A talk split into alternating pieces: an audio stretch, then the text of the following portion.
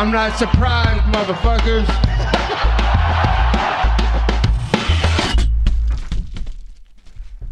Et bonjour à toutes et bonjour à tous, bienvenue dans l'épisode numéro 75 du Guillotine Podcast. Aujourd'hui, récap de UFC 282. Alors, carte qui est ben, quelque peu maudite, hein, évidemment, compte tenu de, la gravité aussi de la blessure de, de Jiri Prohaska mais aussi d'autres combattants qui se sont blessés, qui ont dû annuler leur venue à Vegas pour ce UFC 282. En main event, on se retrouve toujours avec un titre chez les light heavyweight entre euh, Magomed Ankalaev et Jan Blahovic. Polish Power versus la grosse lutte du Daghestan. On reviendra évidemment sur le combat en fin de podcast puisque nous allons passer directement dans l'ordre chronologique de la carte. Euh, j'ai regardé les combats en décalé, donc on va, on va y aller sur un petit rythme euh, un petit peu plus euh, round by round pour, pour chaque combat. Et évidemment, si on y va dans l'ordre chronologique, on commence avec les early prelims. J'ai regardé la plupart des combats, quelques combats que j'ai vraiment regardé du coin de l'œil, on y repassera plus en vitesse, mais on commence directement avec les bantamweight Cameron Simon qui nous vient d'Afrique du Sud, 21 ans, qui vient des Contender Series, et Steven Koslow qui lui aussi hein, était invaincu. Les deux sont rentrés dans la cage à 6-0. Et bah, j'étais évidemment super intéressé de voir un combattant qui vient des Contender Series, d'autant plus qu'il est 21 ans et 6-0 en pro face à un autre combattant qui était euh, invaincu. Je pense que c'est super intéressant. Euh, je parle régulièrement des Contender Series pendant les saisons, bien sûr. Euh, cette année, on a eu quand même un très beau cru. on en reparlera encore une fois un petit peu plus tard dans ce podcast avec un autre combattant. On commence direct. Premier round entre Cameron Simon et Steven Koslow. Mais Simon, 21 ans, je pense que l'événement était un petit peu plus gros que lui, hein, directement être sur un pay-per-view, même si c'est l'opening, ça reste quand même une grosse responsabilité. Pardon. Euh, mais 21 ans, malgré tout, il se fait mettre au sol euh, directement tôt dans la première minute. Koslov travaille très fort sur lui, il se retrouve même brièvement en full mount, mais euh, Simon euh, ne, euh, ne se décourage pas, réussit à sweeper son adversaire alors qu'il est en full mount, ça c'est vraiment beau, il faut avoir beaucoup de mental pour ça. Et après Koslov travaille sur son dos, il essaie de passer un triangle. Simon le stack bien hein, par contre et shut down vraiment son jiu-jitsu. Simon finit quand même par-dessus son adversaire en position de headlock alors que euh, Steven Koslow est en tortue. Euh, Simon finit par prendre le dos, mais euh, finit un petit peu trop haut, comme on le voit. Mais je trouve un petit peu souvent récemment sur ces combats avec des combattants qui ont du mal à garder le dos de leur adversaire. Quand leur adversaire est sur les genoux, ça arrive souvent de perdre position à ce moment-là. comme je vous dis, prend le dos, mais finit un petit peu trop haut. Moslow refinit dessus et enfin passe les premières strikes au sol sur son adversaire. Je pense que Steven Koslow prend le premier round. Euh, round 2. Euh, Simon perd la bataille contre la grille et finit au sol encore une fois. Donc là, je pense qu'il y a quand même euh, des petits problèmes de lutte et de défense de takedown à régler pour le Sud-Africain de 21 ans. Tentative de guillotine de la part de Koslow. Simon se relève. on se retrouve à nouveau contre la grille, même si euh, Simon réussit à placer des genoux. Euh, beau takedown de Kozlov, encore une fois, hein, euh, le takedown, et comme je vous dis, ce sera sûrement un point à travailler pour le Sud-Africain. lors d'un scrap un peu bah, chanceux après un roll, hein, Cameron Simon, mais mine de rien qui a le bon réflexe de rouler, Simon finit au-dessus avec un petit peu de chance, reprend même le dos, il reste deux minutes, ça commence à être tendu au final pour Kozlov. Simon repère le dos, encore une fois, en étant trop haut, comme je vous l'ai dit. C'est une manie qui est assez répétée, je trouve, récemment sur pas mal d'events. Euh, ça fait deux fois hein, qu'il se trompe à, ce niveau-là, ou du moins qu'il perd position. Euh, les deux se relèvent, on se retrouve encore une fois contre la grille. Euh, Simon place un genou, ben, vraiment illégal, hein. les deux genoux de Koslow étaient au sol. Donc encore une fois, comme je vous dis, peut-être la nervosité, les débuts, l'événement un petit peu plus gros que lui, une belle grosse faute. son adversaire a eu de la chance, enfin on a eu de la chance, lui a eu de la chance que son adversaire soit sport et continue le combat. Il prend finalement juste un point de pénalité. Ça aurait pu être bien plus grave pour euh, Simon. On repart, euh, striking un petit peu sale pour repartir. On part un peu sur du, euh, sur, sur du brawl. Simon se retrouve avec une coupure à l'arcade. Et un beau petit combat, hein, quand même, ça part dans tous les sens, ça pète de partout, c'est quand même euh, impressionnant. Euh, round 3, gros kick euh, des deux côtés, mais Koslow retente le takedown de suite. On se retrouve encore une fois avec un scrap au sol, mais Simon passe au-dessus. Donc on sent quand même mine de rien, une petite aise euh, au sol de la part du euh, Sud-Africain qui se retrouve euh, ben, dans des sales positions mais qui arrive à reprendre l'ascendant. Koslo se débat et encore une fois reprend la position au-dessus. Je vous le dis, c'est un beau scrap au sol. Simon reprend encore une fois le dessus. Très beau scrap au sol, c'est vraiment le fun à regarder. Et bon, full mount, euh, big shot, prise de dos euh, euh, de la part de Simon.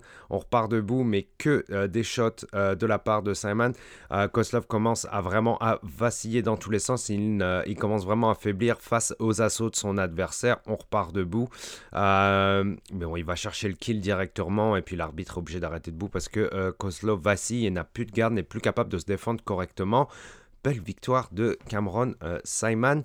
Je pense qu'on va le revoir bah bientôt hein, chez les bantamweight ça commence à être euh, de toute façon la compétition euh, s'étire euh, au-delà du top 10 et du top 15 je pense maintenant parce que c'est une c'est une catégorie d'assassins, on l'a dit 50 fois déjà, je me répète. C'est clairement, hein, là on est à la fin de 2022, c'est là, je pense, la catégorie, encore une fois, qui reste dominante au UFC, de par la compétitivité euh, de euh, la concurrence, pardon, je dis toujours compétitivité, de la part de la concurrence euh, dans cette division d'assassins. On en a à nouveau, 21 ans, Cameron Simon, sud-africain, pardon, Bravo à lui. Euh, c'était cool. Bon petit scrap pour commencer. Euh, TJ Brown a gagné par soumission au troisième round. Euh, combat que j'ai vraiment. Qui, était au sol tout du long contre la grille. Celui-là, je l'ai regardé un petit peu entre deux. belle soumission pour finir de, de TJ Brown sur un arm triangle. C'est bien passé. Bravo à lui. On passe euh, chez les featherweight pour le dernier event des early prelim. Alors celui-là, je l'attendais beaucoup aussi. Euh, Billy Q, Billy Quarantillo face à Alexander Hernandez. Alexander Hernandez qui euh, passe chez les featherweight et qui, je trouve, était bah, très très bon dans euh, le premier round. Je l'ai trouvé excellent. Euh, round 1, euh, Hernandez a vraiment l'air à, l'aise, hein, à 145, des déplacements vraiment rapides, très beaux, fluides. Ça marche bien pour lui. Billy Q reste à l'aise au milieu de l'octogone, mais Hernandez pousse vraiment fort contre la grille et commence à le mettre au sol. Gros travail de Alex Hernandez qui met Billy Q en difficulté. malgré tout, on se relève, euh, mais Billy Q prend beaucoup de coups. Hein. Euh, euh, on sent que Hernandez frappe fort quand même, que c'est un gros, je pense, featherweight. il frappe vraiment fort, commence à faire mal à Billy Q. Et bon, même si Hernandez a quand même ramassé une belle coupure, parce que je pense qu'un petit counter de Billy Q est venu entacher les strikes de Alex Hernandez. beau slip sur, un, crochet de, la part de Hernandez, c'est-à-dire Billy Q passe un crochet. Hernandez a réussi à l'éviter avec un beau slip, un petit mouvement de boxe de base euh, anglaise et passe un takedown directement. Ça, c'est du MMA one-on-one, c'est très joli. Le mec est vraiment tight, je le trouve fort. Hernandez, encore une fois, je vous le dis, il a l'air beau en euh, featherweight. Au premier round, du moins, euh, elbow qui fait sur le dessus de son adversaire, qui fait très mal, ça saigne fort chez Billy Q. on continue les shots dans la garde. Hernandez est bouillant. gros round. Gros round de la part de Alex Hernandez, je l'ai trouvé impressionnant euh, dans ce premier round. Deuxième round, euh, ben, Billy Q se retrouve encore une fois en position défavorable en tortue. Euh, gros shot de la part de Hernandez, on se relève. gros travail contre la grise de Hernandez, ça continue. Il, commence à vraiment prendre, ben, il a déjà pris l'ascendant, mais continue à prendre l'ascendant. Billy Q n'arrive pas à capitaliser sur des moments clés. Hein. Hernandez parvient à se relever sans problème. malheureusement, à un moment donné, dans le round 2, ben, je pense que ben, Hernandez paye sa coupe de poids. Euh, on commence à voir un ralentissement euh, ben, dans, le rythme, dans les mouvements, dans les déplacements, dans le volume de Alex Hernandez, dans la conviction des takedowns de Hernandez, euh, ne passe plus. Et ces takedowns ne passent plus, ça manque un peu de jus. évidemment, Billy Q commence à répondre, enchaîne les points, le combat clairement prend un gros tournant et passe du côté Billy Q. on se retrouve dans une tortue chez Alex Hernandez. Ça ne va pas bien. Ground and pound de la part euh, de euh, Billy Q. Hernandez parvient à se relever, mais là, vraiment, je le vois et il me paraît cuit. Billy Q lâche les chiens, Hernandez répond un peu contre la grille, mais c'est plus de la survie que de la vraiment de la grosse défense ou de l'attaque même. Billy Q enchaîne les genoux au corps, ça commence à faire mal, Hernandez n'en peut plus. L'arbitre doit arrêter face aux assauts de Billy Q. Magnifique retournement de situation de la part de euh, Billy Quarantillo.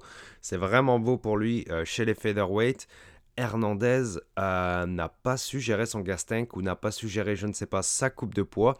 Toujours est-il, Billy Q a clairement retourné la situation à son avantage. C'est bête, ça partait vraiment bien, hein, je vous le dis, je pense que j'ai bien insisté là-dessus pour, euh, Hernandez. Euh, il était chaud bouillant.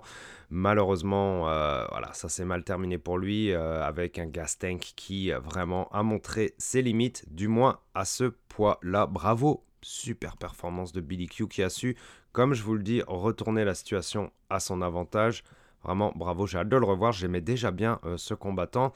Je l'aime encore plus. Bravo à lui. Et c'était tout pour les early prélim. On peut passer directement euh, au, à la carte préliminaire. On commence avec euh, Chris Curtis face euh, à Joaquin Buckley. Ce combat m'intéressait parce que ben, je pense que c'est le, dernier combat pour, Joaquin Buckley chez les middleweight. Chris Curtis, lui, ben, lui avait, je pense, hein, des comptes à régler avec lui-même suite à sa dernière performance. C'était pas mal comme combat, c'était quand même pas mal. Premier round, euh, je pense qu'on était un petit peu dans la recondescence au début avec un petit peu de touche-touche, euh, beaucoup de pas de combinaison justement, beaucoup de one-shot, un coup de jab ou alors une grosse droite ou alors un kick. On garde beaucoup la distance, on commence à se jauger un petit peu entre les deux adversaires. Même si euh, on reconnaît quand même bien Joaquin Buckley dans son style assez fuyant en avant avec des, des, grosses, des, des, grosses moulines de temps en temps. il aime bien quand même genre balancer du volume aussi, mais je trouvais que Chris Curtis avait une garde vraiment très solide euh, peut-être un peu trop haute. À un moment, on va en parler un petit peu par la suite. Euh, donc c'est Curtis qui place la première grosse gauche. Hein. Buckley la mange absolument sans brocher. Comme je vous dis, la garde de Curtis est vraiment haute. Même si Buckley travaille des belles combinaisons euh, au, niveau du haut du, haut de la tête, au niveau de la tête, plus, pardon. Euh, je trouve que Curtis a une, garde qui est vraiment excellente et ne prend aucun damage, même si Buckley reste toujours actif. Je pense que la distance est un problème, encore une fois, pour Buckley. la distance est un problème pour Buckley face à Nassourdine Imanov. Elle l'est encore face à Chris Curtis, qui est vraiment plus grand et même plus gros, j'ai l'impression que, lui, même si on pourrait croire que Joaquin Buckley est énorme avec ses grosses épaules, ses gros deltoïdes. Malgré tout, Chris Curtis est plus grand et plus gros, je pense. Problème de distance pour Joaquin Buckley. Euh, même si Curtis a du mal à toucher aussi, mais encore une fois, sa garde reste top pas de damage pour, euh, euh, pour Curtis. Buckley devrait travailler le corps, je pense. et bah, il commence à s'y mettre directement, il en place une, et directement, on voit que la garde de Curtis est un petit peu plus compromise. Hein. On peut pas garder les deux mains genre en full défense, limite en position fétale au niveau de la tête quand euh, ton adversaire commence à, travailler le corps avec des bombes de Joaquin Buckley, ça peut faire très mal et ça peut vous couper la cardio, ça peut même vous mettre KO, possiblement. Attention donc, avertissement pour euh, Chris Curtis en fin de premier round. Round 2, les jabs passent mieux des deux côtés. On commence à avoir un petit peu plus d'activité et des coups qui passent mieux, un peu plus de connexion. Euh, Buckley doit euh, vraiment chasser sa cible, euh, mais ne lâche rien hein, quand même, parce que on sait que Joaquin Buckley, lui, quand même, il se déplace beaucoup avec des fuites en avant, mais il arrive quand même à nous placer quelques déplacements latéraux face à son adversaire pour l'éviter. La garde haute de Curtis, toujours encore, et, et Joaquin Buckley qui assiste, je pense encore, malgré tout, un peu trop au niveau de la tête, même si il commence à grinder le corps un petit peu. Euh, Curtis galère à répondre un peu, je trouve, euh, dès que euh, Joaquin Buckley travaille le corps. C'est un peu plus compliqué. Buckley est vif. Mais ah ben, Joaquin Buckley a envoyé le coup qu'il ne fallait pas. Il était dans la distance de Chris Curtis, qui déjà a une plus grosse portée de lui, commence à envoyer un kick avec les deux mains en bas. bon, ben, Chris Curtis attrape ce kick qui, bah, au final, n'était pas assez latéral c'est-à-dire qu'il était un peu trop euh, fuyant vers le haut. Il a juste à l'attraper euh, euh, avec sa main droite et il envoie une, une, main gauche directement pleine poire de Joaquin Buckley qui se retrouve au sol. puis il a suivi avec quelques coups derrière, mais chez les middleweight, avec une puissance de ce type, ça ne pardonne pas. Il aura suffi de quelques assauts derrière au sol pour que l'arbitre arrête le combat. bien vu de la, passe de, la part de Chris Curtis, malgré tout, qui, n'a, qui était patient et qui n'a pas été bête et euh, qui n'a pas trop fui en avant face à un adversaire qui aurait peut-être pu le frustrer un peu. Et puis, ben, belle victoire de la part de Chris euh, Curtis. C'est dur pour euh, Joaquin Buckley qui, euh, je ne sais pas, j'ai pas le Wikipédia forcément devant moi, mais je pense qu'il commence à enchaîner les défaites et bon, un changement serait bienvenu et peut-être chez les welterweights ça se passera bien aussi. On verra pour la suite pour Joaquin Buckley. Combat, ben combat assez fun quand même. Combat assez fun quand même, vraiment pas dégueu. à date, la carte est vraiment pas pire. On peut passer sur le prochain combat. Edmund euh, Shabazian face à Dalcha Lungiambula. Alors, Edmund, euh, lui qui était, euh, ben, il n'y a pas si longtemps que ça, plusieurs années, à genre 1, 2, 3, 4-0, je crois, il me semble, dans l'UFC. Il, il était jeune, il avait 24 ans. C'était ben, c'était le Golden Boy qu'on voyait arriver directement, ou doucement, mais sûrement, vers les plus hautes sphères de la division middleweight. mais il y a eu un stop dans sa carrière avec trois, défaites pardon, d'affilée. Et le bonhomme a décidé de prendre une pause de euh, environ euh, un an, me semble-t-il, sans se battre et puis vraiment se remettre en question. Euh, changer de camp, je pense, changer tout ça.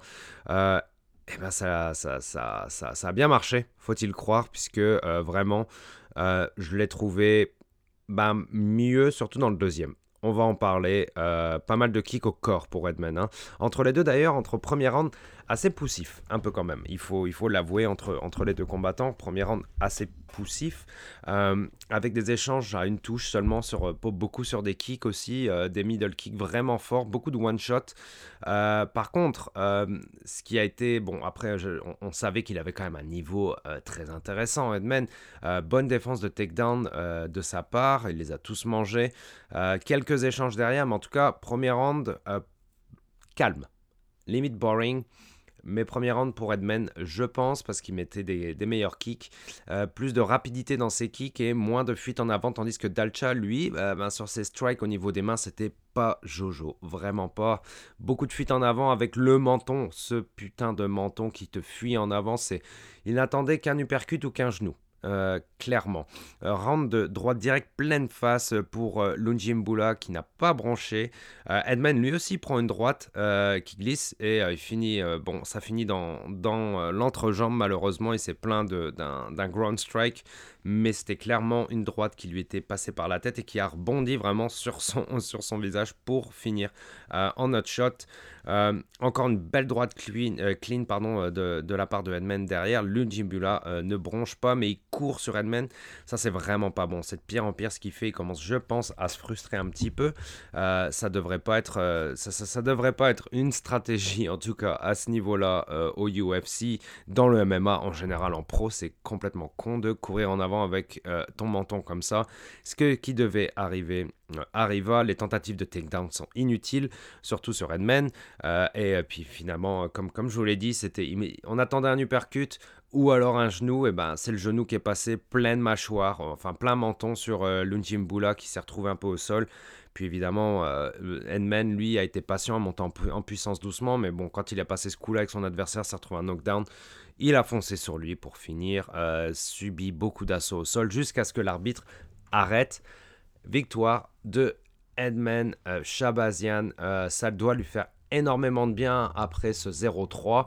Cette pause de un an, son adversaire n'était pas forcément des meilleurs, hein, clairement. Je pense que le match-up l'a pas mal aidé, mais victoire quand même. Le retour de Edmund Shabazian, ça va lui faire énormément de bien. C'est toujours plaisant de voir un fighter qui revient après une sale série, une remise en question, euh, gagner un combat, bravo à lui. On passe au combat suivant, les heavyweight big boy, euh, Rosenstruck face à euh, Chris Daukaos et un combat qui a été une véritable boucherie.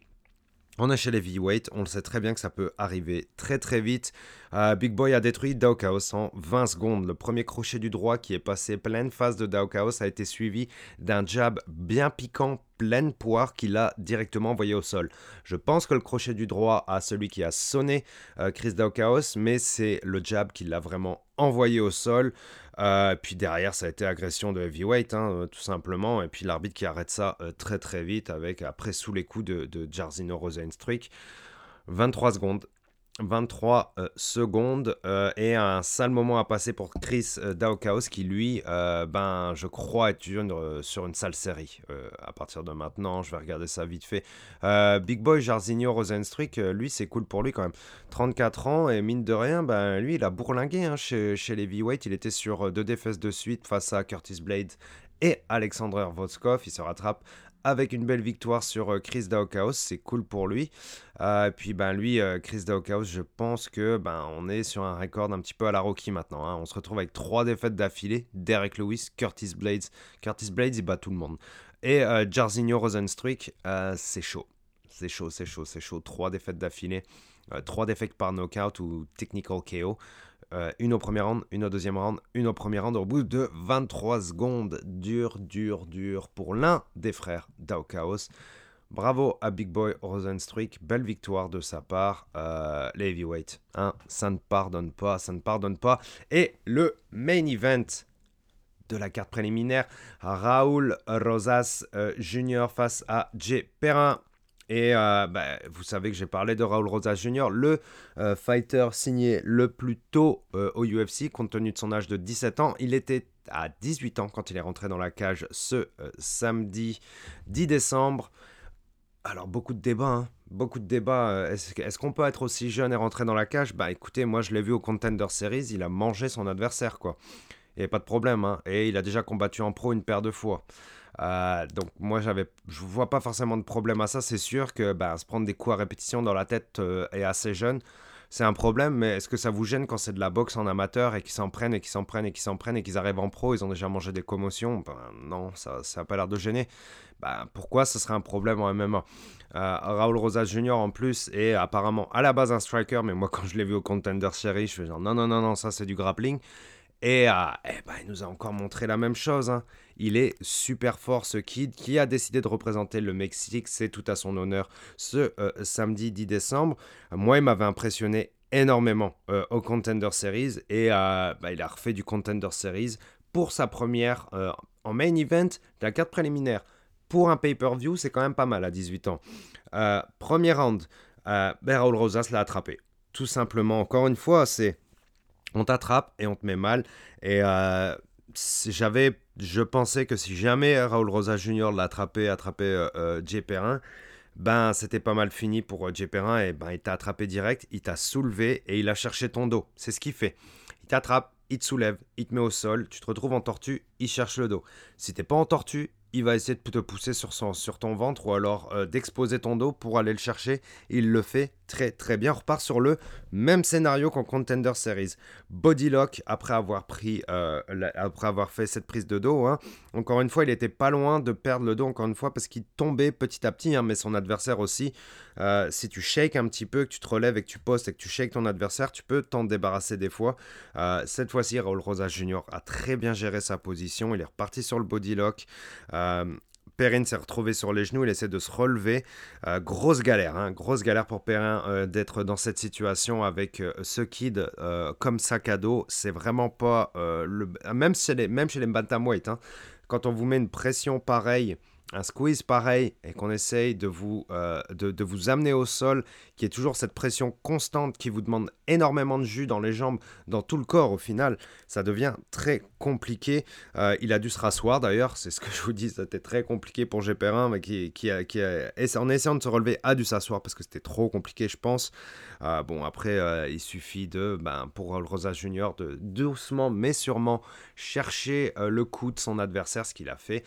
il l'a trouvé, il a squeezé et le rire naked shock fini. J. Perrin, avant les 3 minutes du premier round, victoire facile. Victoire facile pour euh, Raoul Rosas Jr. Et si on rajoutait un assassin de 18 ans dans la catégorie la plus euh, concurrentielle euh, du UFC Et si on faisait ça? Bah oui, rajoutons-le, rajoutons-le dans le pot des assassins et des gros vilains, quoi. Et puis ça va nous donner des match-ups complètement fou fou fou. Voilà, vivement la suite, vivant la suite, mais de toute façon, comme je vous dis, je me répète, euh, je croyais largement en son talent à la suite des Contender Series. Euh, bravo à euh, Raoul Rosas Jr. On peut enchaîner directement avec le opening de la main card, à savoir euh, Ilya Topuria El Matador face à Bryce Mitchell Thug Nasty, coming from Dark Kansas. Ilya Topuria, lui, nous vient d'Espagne, plus précisément Alicante, là où il s'entraîne, mais il a évidemment de fières origines géorgiennes. Les combattants géorgiens récemment sont en train de prendre le contrôle de beaucoup de divisions. Ils sont très très très doués. Ilya Topuria, lui, nous vient d'Espagne, plus précisément Alicante, là où il s'entraîne, mais il a aussi de fières origines géorgiennes. Les combattants géorgiens sont des tueurs. Hein. Récemment, il y en a qui prennent carrément le contrôle de plusieurs divisions. Oui, oui, je vais jusque-là et je le dis et euh, j'assume. Donc, match-up de fou hein, entre Bryce Mitchell et Ilya Topuria. Euh, c'est, si c'est pas le meilleur euh, match-up featherweight qu'on peut faire en ce moment, ben, s'il vous plaît, dites-le moi et prouvez-moi le contraire. Mais peut-être que j'en oublie, mais je pense c'est le plus excitant. Et on y a droit. Euh, ce combat-là, on en a parlé plusieurs fois. Euh, c'est tombé à l'eau. Le premier combat qui devait avoir lieu entre pardon, Bryce Mitchell et euh, Evloev, le russe, euh, a été annulé pour, pour un problème côté russe, il me semble. Euh, ah oui, puis le russe évidemment euh, qui a dû, euh, qui s'est senti obligé de tracher Topuria, qui apparemment n'est pas un vrai géorgien. Voilà, hein, évidemment. Il y aura toujours des têtes de con pour vous rappeler que vous n'êtes pas assez ci ou pas assez ça ou trop ci ou trop ça. En revenant à nos moutons, le People's Main Event, Topuria face à Mitchell. Quel fucking combat. Hein. Vous aviez qui pour ce combat? Franchement, euh, moi j'étais pas sûr parce que ben, j'ai évidemment très très peur du, euh, grappling, euh, du grappling pardon, de Thug Nasty, mais j'ai aussi énormément confiance en, au, power de, de Ilia qui a du feu dans ses mains, qui a de la dynamite dans ses mains et qui est aussi ben, doué en MMA, complet en MMA, qui est un fighter moderne, clairement. Euh, premier round, ben, Topuria envoie 2-3 bombes et un calf kick directement pour euh, c'était le rythme de ce combat. Mitchell en a repris directement une et une autre. Franchement, les 30 premières secondes, premières minutes, je me dis ça va être chaud pour euh, Mitchell qui va pas pouvoir continuer à s'en prendre autant. À un moment donné, il va devoir euh, se coucher. Les droites passent vraiment bien côté Topuria. La stance de Ilya Topuria est très très bonne, vraiment en confiance, des très bons déplacements. Le head movement de Topuria est vraiment très très bon. Après, les plus petits aussi, hein, que Mitchell, me semble-t-il. Euh, mais euh, bon, mis à part le mouvement, les déplacements qui sont très bons, euh, la défense de, de takedown de Ilya Topuria, du moins dans le premier round, au début du premier round, est très très bonne aussi. Il mange tout. Finalement, Mitchell est obligé de pousser sur un single leg pour aller pousser contre la griffe. pour... Mais au final, c'est de la défense hein, face aux assauts de Topuria parce que, comme je vous dis, dans la première minute, ça commençait déjà à être très chaud pour Thug Nasty. Il y a réussi à se relever direct, hein. c'était plus un tap-cul qu'un takedown, on va dire ça. Euh, Mitchell mange des coups contre la grille, ça continue. Topuria est assez patient, je le trouve bon, vraiment là-dedans. Euh, mais finalement, un takedown passe au milieu de la cage, j'ai l'impression que c'était un petit peu inévitable et que c'était même positif au final pour Topuria parce que Topuria, clairement, hein, il a l'ambition d'être champion. On va pas se voiler la face, il est jeune, il est fort. Euh, il s'est battu une fois en lightweight parce qu'il a eu un problème euh, de poids euh, face à Charles Jourdain 145. Quand il s'est battu à Londres, il s'est battu euh, chez les lightweight. je pense qu'il y a eu un petit réajustement qui a été fait. Puis bon, il n'a pas eu de coupure, il de problème de coupe de poids. On a, on, a, vu les posts sur Instagram ou avec son équipe qui s'encourageait, etc. je le voyais plutôt dans un, dans un esprit positif et son corps avait pas l'air de l'abandonner. Euh, bref, cette coupure de poids a l'air de s'être bien passée pour euh, Ilya euh, Topuria. comme je vous dis, il reste une minute. il se retrouve au milieu de la cage après le takedown. Mitchell est en demi Mitchell a récupéré la demi-garde, mais Ilya récupère sa full garde et réussit à ne pas encaisser de damage et rester hors du danger de grappling de Thug Nasty. round 1 pour le Matador. Clairement et belle démonstration de la part de Topuria qui a frappé très fort. La puissance qu'il a dans ses mains, c'est complètement fou. On peut enchaîner sur le euh, deuxième round avec Topuria recommence direct avec 2-3 bombes. Euh, la tête de Mitchell bouge, mais euh, le redneck reste droit. Topuria, encore une fois, stuff un takedown, ça se passe bien au niveau défense de takedown pour Topuria. Comme je vous ai dit, il s'en est pris un, mais je pense que ça devait arriver et il a montré de l'abnégation, de la défense et du courage. Et il n'a pas paniqué face justement au grappling de Thug Nasty. Comme je vous dis, deuxième round, il continue de défendre le takedown. Il en mange un. Mitchell le pousse contre la grille, mais Topuria paraît un petit peu plus lent. Je pense qu'il a laissé un petit peu de gas tank dans le premier. Euh, Mitchell a réussi à le toucher, mais euh, Topuria a réussi à le euh, knockdown.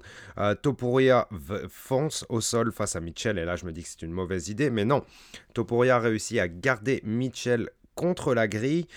il récupère bien le crossface face à Mitchell qui justement n'arrive plus à shrimper, n'arrive pas à récupérer de demi-garde. Topuria gère vraiment bien Thug Nasty euh, contre euh, la grille et, gère super bien le grappling de Thug Nasty. Et ça, c'était un élément qui allait être déterminant dans ce combat. Topuria a vraiment euh, répondu présent. Topuria a réussi à sweeper Mitchell depuis une tortue pour le mettre sur son dos. vraiment, Mitchell est dans la merde. et Topuria continue justement à presser, à mettre énormément de pression sur son adversaire qui est contre la grille. Pas moyen de shrimper pour euh, euh, Mitchell. Euh, au final, bah, Topuria tape Mitchell avec un head and arm choke, justement juste de la pression, de la pure pression, et, performance géniale de la part de Topuria. Le seul truc qui m'a inquiété, c'est un petit peu le manque de gas dans le deuxième. Je pense que ça peut se corriger en apprenant de ce combat, à savoir mieux gérer tes assauts, mieux gérer ton envie de finir. Même si je l'ai trouvé patient, il y a quand même eu une petite baisse de régime dans le deuxième qui est un petit avertissement malgré tout, performance complètement géniale de la part du Matador. Enfin voilà, vous le vouliez, enfin moi je le voulais et je l'ai eu. Euh, c'était un gros match-up pour Topuria, il l'a eu, il a répondu présent. Enfin c'est un gars qui était peut-être un peu au-dessus de son niveau, un, un, peu trop haut pour lui, mais non, clairement pas. Il a montré qu'il était dans le niveau des top 10 Topuria et il devrait pouvoir y monter la semaine prochaine. Au micro de Joe Rogan, Topuria réclame un UFC Madrid. Je suis pas sûr qu'il y ait les combattants nécessaires pour ça, mais regarde, il y a des places qui s'ouvrent en Europe. Hein. De toute façon, il va y avoir un UFC à Londres, ça a été annoncé mars 2023. Euh, il devrait y en avoir un en Italie, je pense. Il devrait y en avoir un en France. En France, c'est sûr. En tout cas, la priorité, c'est UK. Ils y revont déjà. Ils y retournent déjà, pardon. Waouh. Ils y revont. C'était moche. UK, euh, après la France, il va y retourner aussi. Il, enfin, il l'a clairement dit qu'ils vont retourner au moins à Paris, sûrement pour un pay-per-view. Euh, Cyril Gann, évidemment, on attend son retour euh, de blessure. on espère en Italie, en Espagne, ça me paraît peut-être un petit peu trop. Hein Mais on verra. On verra. Euh, pourquoi pas euh, mais, euh, mais ouais, ce serait cool d'avoir un UFC Fight Night avec Topuria en main event, quoi. Me, me dites pas le contraire, ce serait beau. Voilà, quel combat du Matador, quoi. Quel combat du Matador, on a été impressionné. merci Ilia et Bryce Mitchell reviendra. Hein. C'est pas. c'est juste parce que, évidemment, c'est choquant parce qu'ils sont invaincus et puis ils se prennent une défaite. Mais Mitchell a clairement le niveau, en, tout cas en grappling. Hein, et puis je pense qu'il va s'améliorer aussi. Il est encore très jeune il a, a le niveau pour continuer à être vraiment performant dans le top 10. On va le revoir très bientôt. Et il y a, bah, j'espère qu'on le revoit plus vite. Il hein. faut le revoir euh, maximum euh, avant l'été euh, de, l'année prochaine. Il faut. On peut passer à l'event suivant, à savoir le retour de Darren Till face à Dricus Duplessis. Hein, la sensation sud-africaine, mais j'ai évidemment quelques mots à dire là-dessus. Retour de Darren Till, euh, ben, plus ou moins inespéré, hein, parce que le gars, le, gars a un corps de, de, combattant MMA de 45 ans, quoi, alors qu'il en a 32 ou 31, je, je sais plus, mais il est pas très vieux, quoi. Euh, trop de problèmes physiques, trop de pépins physiques, et, euh, puis aussi des problèmes de défaite d'affilée, enfin, c'était chaud, on n'y croyait pas forcément. Mais Darren Till est quand même revenu et face à un adversaire qui, même si, selon mon humble opinion, est complètement surcoté, euh, est quand même dangereux euh, pour, euh, pour l'anglais. Et, et, ouais, je pense que c'était un petit peu prématuré au niveau du, du classement de son adversaire. Je pense qu'un match-up un petit peu plus évident aurait été, aurait été le bienvenu. On va passer directement dans l'action. Premier round, Till se fait mettre au sol direct.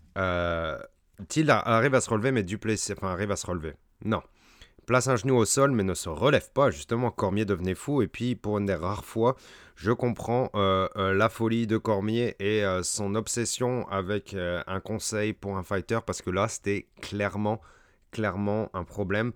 Il restait passif à se prendre des grosses droites de la part de, Duplessis? Et puis Duplessis, même s'il lui manque, selon moi, quelques, un, talent général en MMA, on va dire. On peut pas enlever le fait qu'il a du power dans les mains et qu'il est capable de te mettre KO. Hein. Ça, c'est clair et net. Est-il resté là? Et il parlait à l'arbitre et il fait genre non, non, je suis correct. Pendant que l'autre est en train de lui mettre des grosses droites. Mais c'est complètement con, man. Il faut que tu te réveilles, quoi. T'es pas, euh, t'es pas, t'es pas, t'es pas à l'entraînement.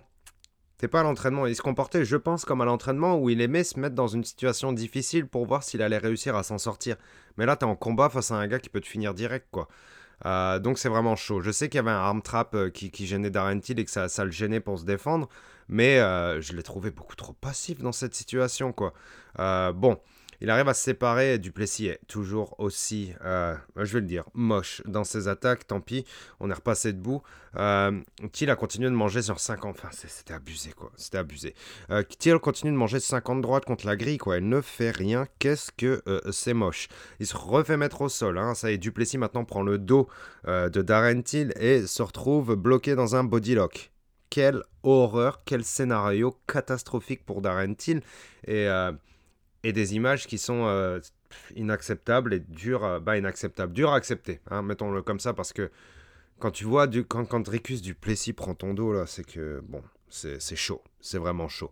Euh, mais, euh, mais bon, Till, euh, Darren Till survit quand même. Hein. On, se relève euh, par, j'ai envie de dire, l'opération du Saint-Esprit.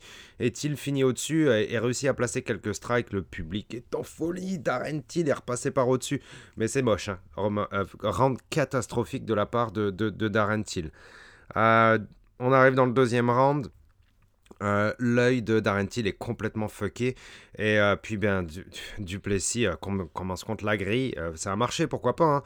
Hein. Duplessis commence à foncer tout droit aussi. Qu'est-ce que c'est moche. Qu'est-ce que c'est moche, ces fuites en avant avec ces one-two. C'est la pire combinaison du UFC. Till utilise enfin son allonge. J'ai réussi à passer quelques one-two. Enfin, ça y est. Il arrive même à placer un genou euh, qui, met, son adversaire en, difficulté. Mais pour se défendre, ce que euh, Duplessis a fait, c'est que bah, lui, il a été malin au final. Hein. C'est toujours aussi moche ses attaques.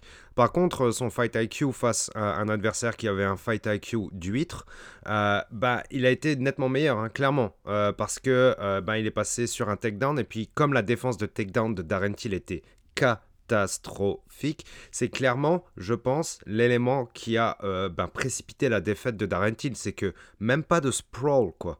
Zéro sprawl dans les défenses de takedown. Catastrophique. Euh, même si Duplessis a l'air cuit, bah, au final, euh, ça, se passe mieux, quoi ça se passe mieux pour lui. C'est horrible, mais ça se passe mieux. Euh, au final, bah, quand même, gère bien, a réussi à gérer la distance un peu, enfin, dans le deuxième round. Euh, il a réussi à passer quelques assauts, une gauche qui passe bien. Euh, par contre, bon, bah, il se refait mettre sur le cul euh, et Duplessis finit le round au-dessus, au milieu de la cage. Quelle catastrophe pour Darrentin que cette défense de takedown.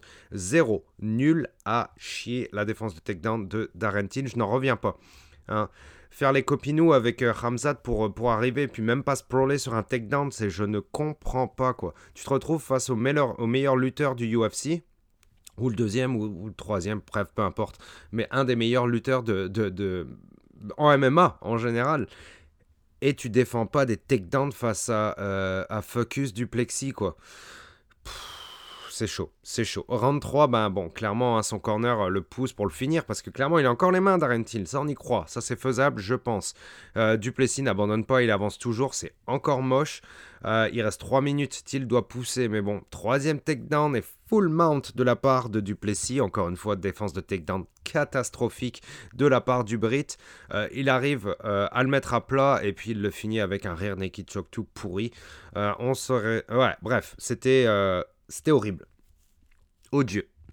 Odieux compte tenu de, ce qui aurait pu être la carrière de, de Darren. Et euh, c'est des mots qui sont très durs de ma part, je, le comprends, c'est sale, mais, mais le, combat été sale, quoi. C'était vraiment pas bon. Vraiment, vraiment pas bon. Et, euh, et c'est chaud. Là, je pense que c'est chaud pour Darren Till parce que ne pas défendre ses takedowns en MMA de cette façon-là et de se, retrouver au sol et d'accepter de se retrouver son dos euh, comme ça sans avoir l'urgence de se relever, c'est limite de l'abandon de carrière, quoi. Du moins de l'abandon de combat. C'est con parce que quand tu es debout, tu es capable de le finir, je pense. Je crois que tu as toujours de, la qualité dans tes mains. et il y aurait moyen de finir des adversaires, mais là, c'était pas possible. C'était pas possible. Je ne sais même pas quoi dire pour la suite. Et ce qui me, chagrine aussi, hein, vous allez me trouver dégueulasse et complètement pas biaisé, mais c'est que ben, ça avance pour Duplessis, quoi. L'homme qui avançait tout droit comme un tank avec des one-two et son menton, genre, euh, fuité en avant, ben, il va se retrouver, genre, dans le top 7-8 euh, du middleweight, mais bon, on sait que euh, la concurrence chez les middleweight est limitée. Jusqu'où va aller Duplessis? Bah, Tant mieux pour lui, hein. il gagne, il gagne, il gagne, il avance, hein, c'est normal. Après, c'est deux hommes dans une cage et que le meilleur gagne, il l'a tapé, point barre. et on le reverra bientôt c'est chaud pour Darren Till, je vais euh, euh, m'arrêter là. On passe au combat euh, suivant qui était Santiago Ponzanibio face à Alex Morono. Ouais, euh, ce combat-là aussi, pareil, je l'ai vu, je l'ai regardé du coin de l'œil, donc je vais passer vraiment vite. on a eu juste un beau finish dans le troisième, hein, de la part de Santiago Ponzanibio. Et good for him, parce que alors lui, il a enchaîné les poisses, les combats annulés, les, beaucoup de blessures, etc. Je vous rappelle que euh, avant que Ousmane ne soit sur un run de fou, ben Santiago, Santiago Ponzinibio, l'Argentin, était dans des discussions pour euh, aller chercher un title shot. Hein. Il était là chez les welterweight. Même si, encore une fois, à l'époque, la, compétition n'était pas la plus folle, il était là. Et euh, il, en a chié pour revenir, parce que, comme je vous dis, pas mal de poisses de son côté. Mais beau finish, hein. putain, la face de Morono qui était toute croche quand il s'est pris cette droite pleine, vraiment je pense dans l'oreille limite. Euh, l'autre debout était vraiment plus là. L'arbitre a géré d'arrêter le combat quand, euh, quand Santiago est arrivé au-dessus de son adversaire pour enchaîner les strikes. Il a arrêté vraiment assez tôt. Morono avait pas l'air content, mais Morono était plus là. Il était déjà dans l'espace, le bonhomme. Euh, voilà, bravo, belle victoire de l'Argentin. Qu'est-ce que c'est la suite pour lui? Il commence à être un peu vieillard, mais vieillot, pardon, vieillard, j'abuse complètement. mais ouais, cool pour lui good for him. Euh, je ne vais pas en parler pendant des ans, je vous le dis, euh, j'ai pas vu euh, le combat avec une grande attention.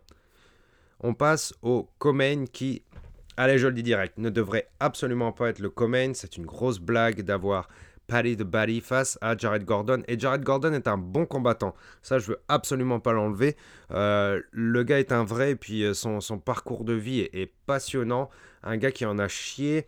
Euh, qui s'est retrouvé pauvre dans la rue, euh, problème d'addiction, euh, ça l'addiction en plus, hein, je pense qu'il a fait de la meth, c'est dur de s'en sortir, et voilà, il s'est retrouvé au plus haut niveau, et il se retrouve en comain au final d'un numéro, d'un pay-per-view au UFC à Vegas, face à la sensation de la hype, à savoir Paddy Pimblet, Paddy the Baddy, ou comme j'aime si affectueusement l'appeler, Simple Jack.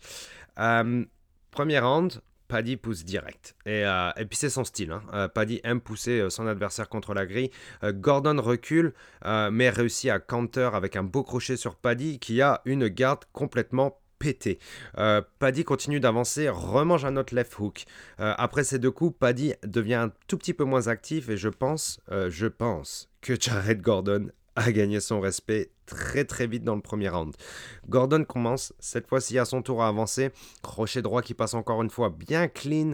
Euh, Paddy encaisse. Paddy encaisse, ça on peut pas lui enlever. Paddy en caisse. Gordon tourne, vraiment mieux autour de son adversaire. Je pense que ses déplacements sont un petit peu plus euh, euh, élaborés que Paddy.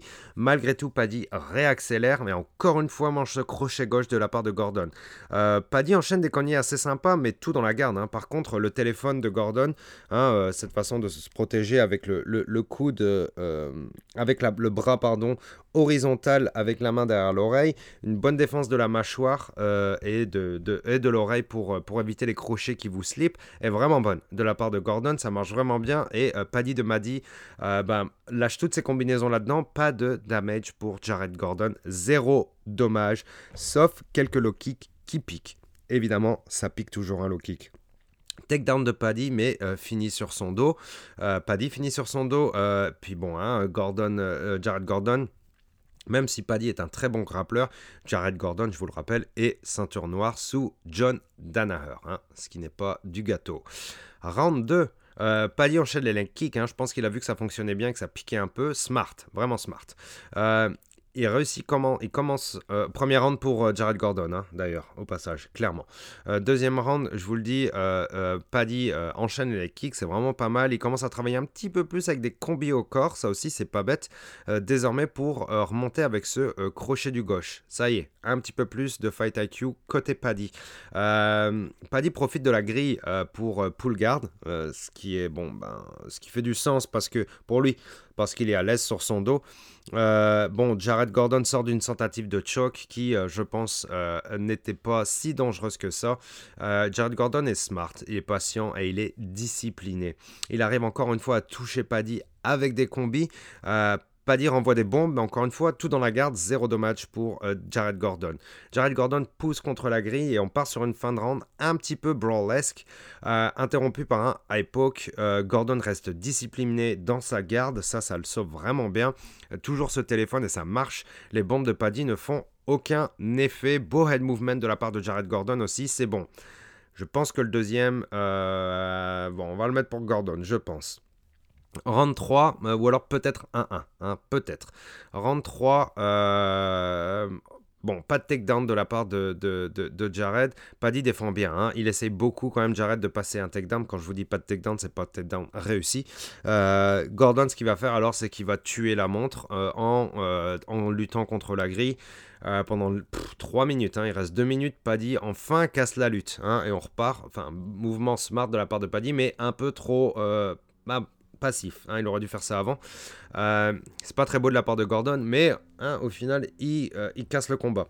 Euh, takedown de Gordon qui était vraiment proche de prendre le dos. Euh, Paddy finit par se relever hein, et à reprendre le dos de son adversaire, mais bien trop tard. Bon, voilà, c'est pas très beau, mais le troisième, en tout cas, il va pour Jared Gordon. Et, et, évidemment, quelle surprise, quelle surprise. Un ultime, ultime foirage des juges qui donnent une décision unanime.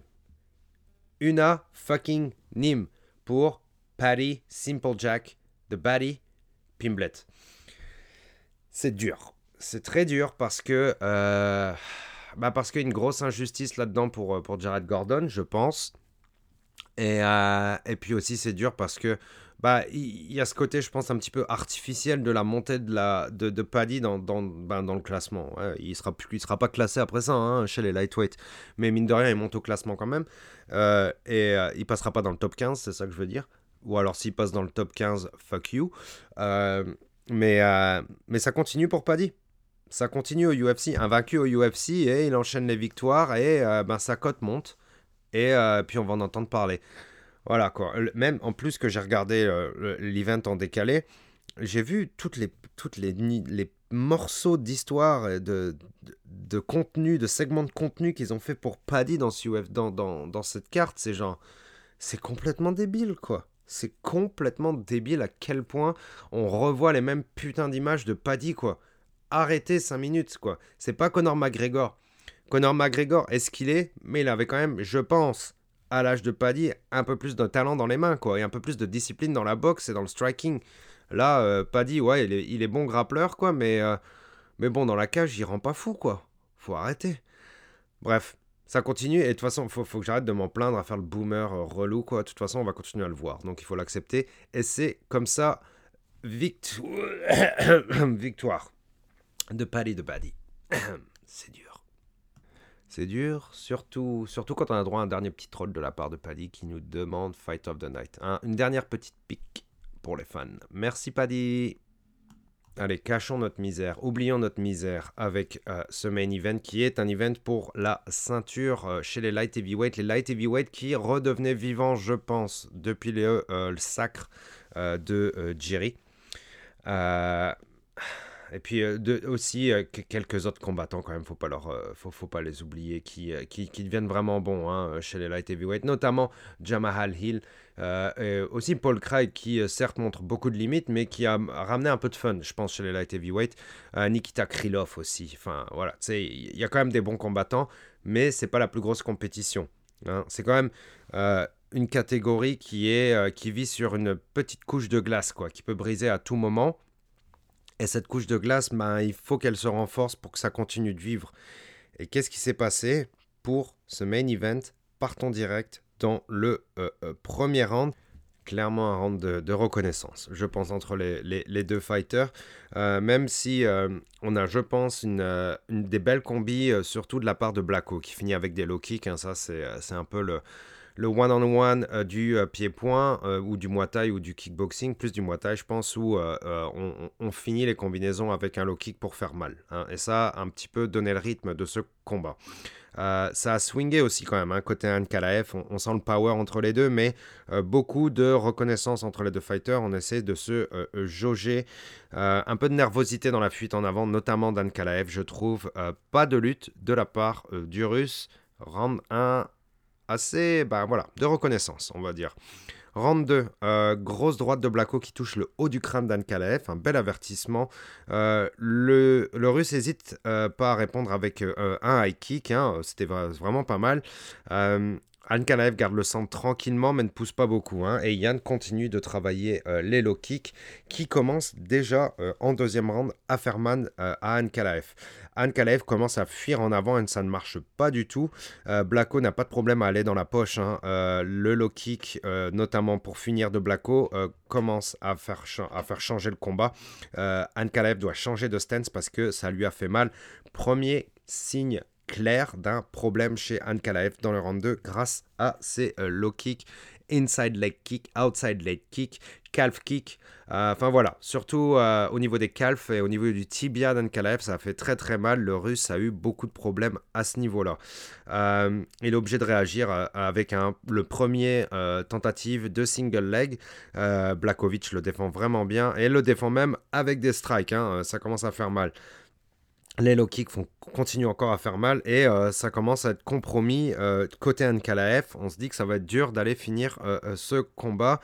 Ankalaev est obligé de pousser contre la grille un peu n'importe comment, des fois d'ailleurs. et, bah oui, parce que ça, ça, fait trop mal ces low kicks et puis ça peut tuer le combat quoi. ça sent clairement la lutte au troisième round, je pense, pour Ankalaev. C'est ce que je me disais du moins avant de rentrer dans le troisième. bah, justement, à la fin du deuxième round, son corner lui hurle dessus d'arrêter d'attendre et d'être passif, ne pas brawler face à son adversaire. Comme je vous le dis, Blacko est confident et confiant pardon, euh, dans la poche. Euh, Polish Power est dans la place directement. On rentre dans le troisième round. Bim, low kick et un autre. Ankalaev paraît un petit peu nerveux dans ses déplacements. Normal, il a les jambes compromises. Comment casser un lutteur? Casser-lui les jambes. Le combat échappe clairement à Anne Kalev qui accélère, mais encore une fois, fuit en avant. Attention avec ce menton, mec, ça va être tendu pour toi. Euh, bon, la jambe lâche hein, après un moment donné avec un double, low kick. Pardon. Euh, Anne Kalev est toujours debout. Quel loup! Quel loup par contre ce mec, hein. incroyable mental dans le troisième, à ce niveau-là dans le troisième, d'être autant dans le caca avec des jambes complètement pétées franchement, qu'il reste debout, moi je trouvais ça genre vraiment, vraiment fort. Euh, voilà, rien que pour ça, bravo à lui. Euh, Blacko, toujours autant à l'aise, euh, c'est vraiment bon. bon, évidemment, Ankalaev est obligé d'aller lutter contre la grille parce qu'il a plus de jambes, ça, ça, commence à être chaud pour lui. À défaut de dominer, on essaye au moins de stopper les assauts de son adversaire. Voilà, première étape, stop the bleeding, comme disent les anglophones, c'est arrête les dégâts, et ça, il l'a très bien fait. Une bonne petite pause, bienvenue pour le risque. Euh, ça s'est euh, bien passé, mais bon, quand ça casse la lutte, on repart sur un low kick, c'est chaud. C'est chaud, c'est chaud, c'est chaud. Euh, Ankalaev rush pour un takedown contre la grille. Euh, c'est dur. Bref, on arrive, bah, on arrive dans ce, dans à la fin de ce troisième round. Je sais pas combien on est, peut-être 30-27 pour Blacko. Ce serait exagéré, mais je pense qu'on est au moins deux rounds pour Blacko. Quoi. Au moins deux rounds, sinon trois. Euh, round 4. Bon, euh, le corner d'Ankalaev lui demande de faire des 1, 2, 3 plutôt que de faire des 1, 2 avec une grosse fuite en avant ou un gros overhand de merde. Ça ne marche pas. Euh, bon, directement, Ankalaev fonce dans le 4. Mais Brawl, pas de 1, 2, 3. Donc clairement, les conseils pas écoutés, je trouve. Blakovic, lui, temporise. Ankalaev va contre la grille travaille un peu avec des genoux, rien de foufou, beaucoup de travail contre la grille. Euh, Blacko est obligé de séparer, mais Ankalaev, juste après cette, cette séparation, passe un double leg et passe ce takedown. Il reste 3 minutes. C'est tendu là par contre pour Blacko. 3 minutes sur ton dos. Euh, bon, même s'il a la full garde, il irait quand même contre son dos. Et pour Ankalaev, c'est pas un problème de travailler dans la, garde pleine de son adversaire. Ankalaev le pousse lentement contre la grille. Et là, ça commence à être tendu. Hein. Évidemment, il commence à envoyer des strikes parce que euh, Blacko ne peut plus reculer. Il est bloqué contre la grille. Alors maintenant, il commence à chercher son dos. Blacko se retrouve assis. C'est tendu pour le Polonais. Il a du mal à défendre les mains parce qu'il essaie de se relever. Mais attention, il faut surtout ne pas oublier les mains de son adversaire. Un avant-bras est si vite placé en dessous du menton. Ankalev le remet sur son dos et travaille les frappes. Blacko survit, mais ça suce énormément de son énergie, je pense. Ankalev travaille au-dessus avec des coudes. Blacko essaie de pousser avec les hanches. Ankalev se relève. Euh, bon, il peut pas lui mettre des fuck you kicks parce qu'il n'a plus de tibia, donc ce serait malvenu. Clairement, le quatrième round pour Ankalaev. Ankalaev a fait du Ankalaev et euh, ça crève et suce de l'énergie à Blacko qui, lui, à l'habitude des grands rendez-vous. Hein, on sait très bien qu'il est capable d'aller chercher de l'énergie dans le quatrième et le cinquième. Polish Power, Champion Power. Cinquième round. Blacko est bizarre dès le début de round, je ne sais pas ce qui s'est passé. Comme si ses lampes avaient lâché, il a fait un espèce de saut de lapin, il s'est retrouvé au sol et Anne Kalaev, lui, évidemment, en a profité. Lui, court dessus, la catastrophe du début de round pour Blacko. Tu retrouves au sol face à Anne Kalaev et devoir survivre clairement 5 minutes. Blacko se retrouve en full guard, repousse et shrimp, mais Ankalaev récupère l'admi et là c'est la merde. Ankalaev repart pour du Ankalaev et tout le long du round ce sera du Ankalaev. Euh, travaille quelques shots, mais Blacko c'est vraiment de la survie, c'est dur. Il survit quand même au cinquième round et le combat s'arrête. Bon, où on en est?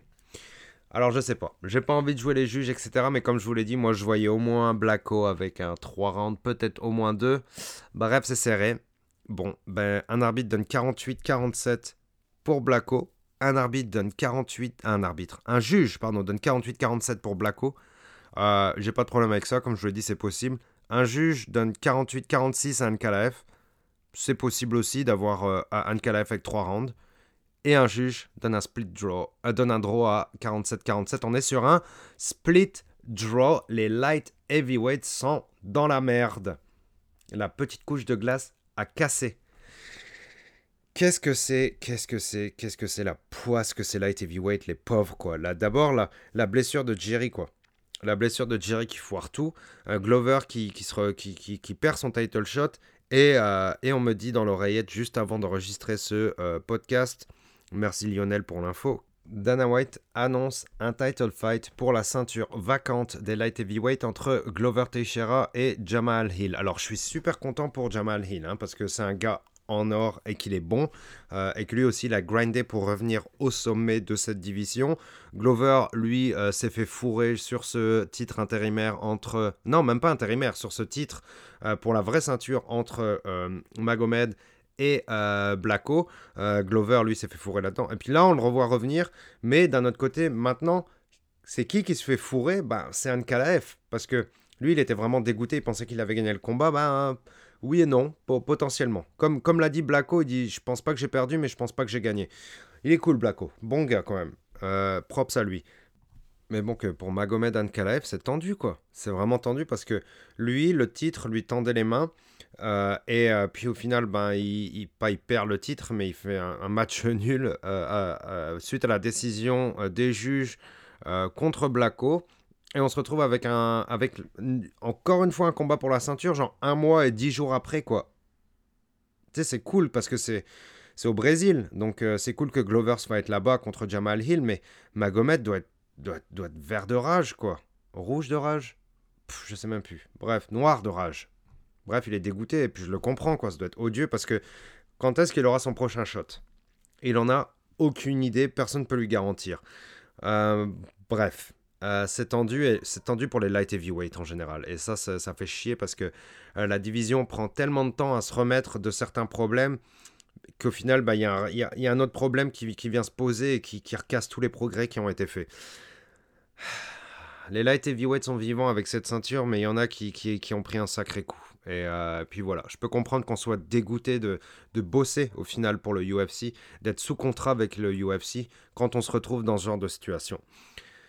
Ah, c'est dur, c'est dur. Et puis, euh, bah, je veux aussi quand même souligner la performance de Blacko qui du moins pendant trois rounds a vraiment bien géré le combat euh, et euh, puis a des kicks de l'enfer et peut, peut, peut aussi, euh, peut aussi prendre le dessus son, son, adversaire grâce à son striking. voilà, bravo Blacko quand même, il est toujours vivant à 39 ans d'avoir sorti ça comme prestation. Bravo à lui, props à lui, Polish Power forever. Merci pour l'écoute de ce podcast. Je pense que c'était le dernier de l'année. Ah, peut-être y aura un petit dernier surprise, mais je suis pas sûr. J'ai pas d'interview line-up euh, pour le moment, malheureusement. Euh, voilà, je vous envoie, je vous renvoie, pardon, euh, probablement vers l'équipe de Octogone Podcast, du podcast Octogone avec Samir et Omar, qui, ben, comme à leur habitude, feront sûrement un podcast pour le prochain UFC à l'Apex de Vegas avec Jared Cannonier face à Sean Strickland. Merci à vous pour l'écoute de ce podcast. Je vous invite à aller vous abonner sur ma chaîne YouTube Guillotine Podcast. Merci à vous pour cette année 2022 qui a été euh, bah, la meilleure à date depuis que j'ai commencé le podcast. Je me suis éclaté. Euh, c'est l'année où j'ai fait le plus de contenu aussi, hein, que ce soit du podcast audio ou euh, j'ai aussi lancé les interviews sur YouTube et j'espère assez vite hein, aussi rajouter d'autres types de, de, de contenu. Mais voilà, je veux pas faire exactement ce que font les autres, ça m'intéresse absolument pas. Et euh, puis je vais continuer les interviews parce que c'est cool de rencontrer des gens, euh, et pas seulement des fighters, mais des acteurs de la scène MMA. Merci aux acteurs de la scène MMA. Euh, voilà, c'est pas que les fighters, c'est aussi les gens qui travaillent autour. merci à vous d'écouter le podcast. Merci à ceux qui s'abonnent. puis voilà. Hein On se donne rendez-vous très bientôt Peut-être cette année, je ne pense pas. Mais euh, voilà, merci pour cette année 2022. C'était un vrai kiff. Ciao.